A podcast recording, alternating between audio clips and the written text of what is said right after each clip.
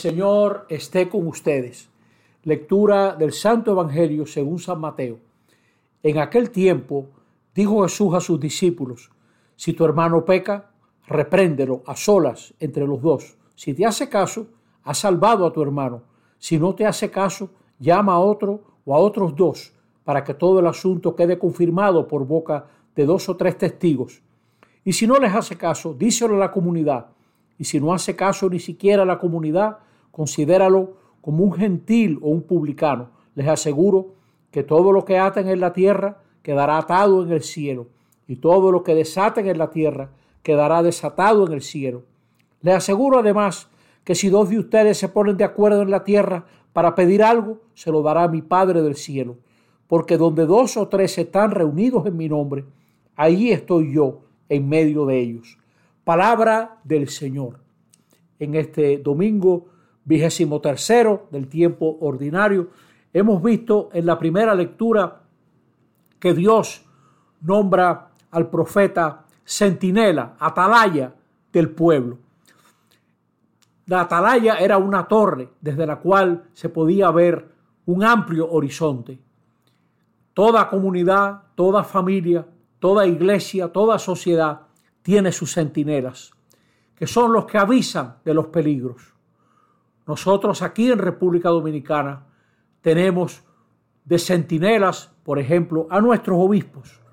A nadie le gusta que le estén avisando, que le llamen la atención, pero en realidad tenemos que reconocer que nos avisan de cosas muy pertinentes. ¿Cuántas veces los obispos nos han llamado la atención sobre la falta de coherencia entre lo que decimos y lo que hacemos? Nuestra sociedad es muy individualista y el ideal es no meterse con nadie. Yo una vez estaba en una gasolinera acompañando a un señor que tenía que llenar el tanque de gasolina y estaba cansado y me bajé a dar unos pasitos. Y ahí mismo vino un motorista fumando cerca de donde estaban sirviendo la gasolina. Y yo le dije, Señor, usted debiera pagar el cigarro. Y él me dijo, no me moleste, no me moleste. Digo, cuando explotemos todo, eso le va a causar más molestia. La gente no quiere que le avisen nada. A los padres de familia, a los maestros, educadores, a todo el que preside o está en una comunidad, a todo el que tiene amigos en matrimonio, nos toca avisar lo que nos parece importante. ¿Cuánto bien me hizo a mí cuando un compañero sacerdote, el padre Luis Orá, en la parroquia en la que trabajábamos, me llamó aparte y me dijo, Manolo, le estás hablando muy mal a la gente. Tú no debes hablarle así a la gente. ¿Será que estás cansado? Revísate, mira a ver. Y me hizo mucho bien.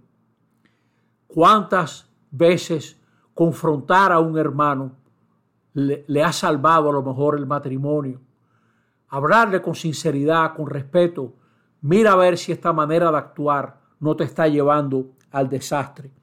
¿Cuánta gente joven se ha librado de caer en un abismo, en un fracaso, porque ha habido alguien que le ha hablado con sinceridad? Muchas veces un amigo. Jesús nos enseña a manejar los conflictos. Siempre hay conflictos. Y tenemos que ser capaces con sinceridad de hablar, de enfrentar a la persona, en privado, por supuesto, primero en privado. Y si eso no da solución, pues hablar entre varios, hablar entre varios. Ocurría mucho en las primeras comunidades que había gente, como pasa hoy en día, que no le hacía caso a nadie, no le hace caso a nadie. Esa gente ya se colocó fuera de la comunidad. Tratarlos como si fuera uno que nunca ha estado en la comunidad es lo que ellos han fabricado y es lo que han escogido para sí. Luego Jesús habla de nuevo de atar y desatar. Es bonito ver cómo para Jesús Dios respeta nuestro protagonismo y nuestras decisiones. el Señor las toma en cuenta. Ata en el cielo lo que atamos en la tierra y desata lo que desatamos en la tierra. Hace falta librar a mucha gente de situaciones que le hacen daño y ayudarlos, ayudarlos a salir de esas situaciones. Nosotros en la Iglesia Católica tenemos un ministerio de misericordia para nosotros ayudar a mucha gente que necesita de esa orientación. ¿Qué nos pasa a nosotros? Que muchas veces nos saltamos los pasos y ya acabamos con la persona que está fallando, le damos dos o tres insultos, le hablamos mal y queremos que esa persona se arregle. Yo nunca he visto a nadie sacar un clavo dándole golpe por la cabeza. Y sí he visto a mucha gente sacar los clavos abrazándolo. El martillo tiene una parte que abraza, esa es para sacar clavo. Y por eso hace falta llamar aparte a la persona y hablarle con respeto, con cariño, fulano, vamos a ver cómo es que estás actuando.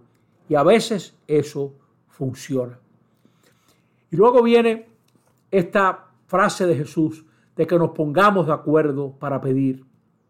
Y Jesús, hay que ser muy honesto, está hablando aquí de algo que ha sido una, un pasaje bien difícil de interpretar. Les voy a compartir las mejores interpretaciones que he entendido, porque cuántas veces nos ponemos de acuerdo para orar por algo bueno y no se nos da. A mí me gusta la explicación de que nosotros no vamos a cambiar a Dios con nuestra oración. No oramos para cambiar a Dios, oramos para cambiarnos a nosotros. O sea, no le estamos dirigiendo a Dios. Espérate ahí que nos estamos poniendo de acuerdo para irte dirigiendo. Segundo, este mundo tiene su marcha. Dios no está soplando nubes ni mandando ángeles que liberen de un huracán a esta isla para que le caiga otra. No, Dios no está haciendo eso. Esta creación es autónoma. La respuesta a lo que Jesús está enseñando es sin duda que siempre que pedimos algo bueno juntos, el Señor nos lo concede. Siempre la oración aumenta nuestra fe, nuestra esperanza, nuestra caridad, nuestra fortaleza. Y no pretendamos dirigirle la vida a Dios con nuestras oraciones, ni con cadenas, ni con parroquias enteras pidiendo. No se trata de tumbarle el brazo a Dios, porque Dios es mejor que nosotros. Dios no es un viejo tacaño que hay que tumbarle el brazo. No, no se trata de eso. Porque lo que sí se trata es de pedir fuerza para vivir la vida, como la pidió Jesús. Jesús vivió nuestra vida y fue fiel hasta el final. Y Dios no lo, no lo liberó de la gente que conspiraba contra él. Dios no le arregló la vida, ni le mandó un carro para que se montara y saliera corriendo, nada de eso. Acompañó a Jesús, que se sintió muy mal en la cruz. De modo que pidamos esa fe, esa fortaleza y estemos seguros que Dios siempre nos escucha. Dios siempre nos escucha, aunque no suceda lo que queremos, porque eso no funciona así.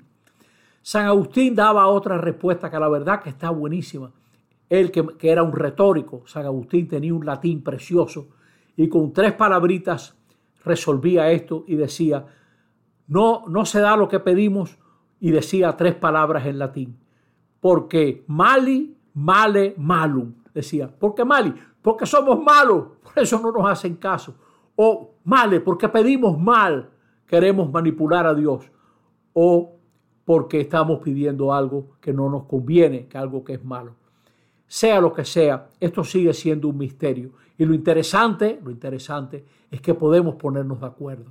Eso sí, qué gran cosa es cuando una comunidad se lanza por el camino del acuerdo. El Señor nos ayude a mantener el difícil equilibrio de la unidad en la comunidad, manejando con paciencia a nosotros los que somos difíciles, que nos manejen con paciencia y con fe y esperanza que todo el mundo puede cambiar y ser mejores. Así sea. Amén.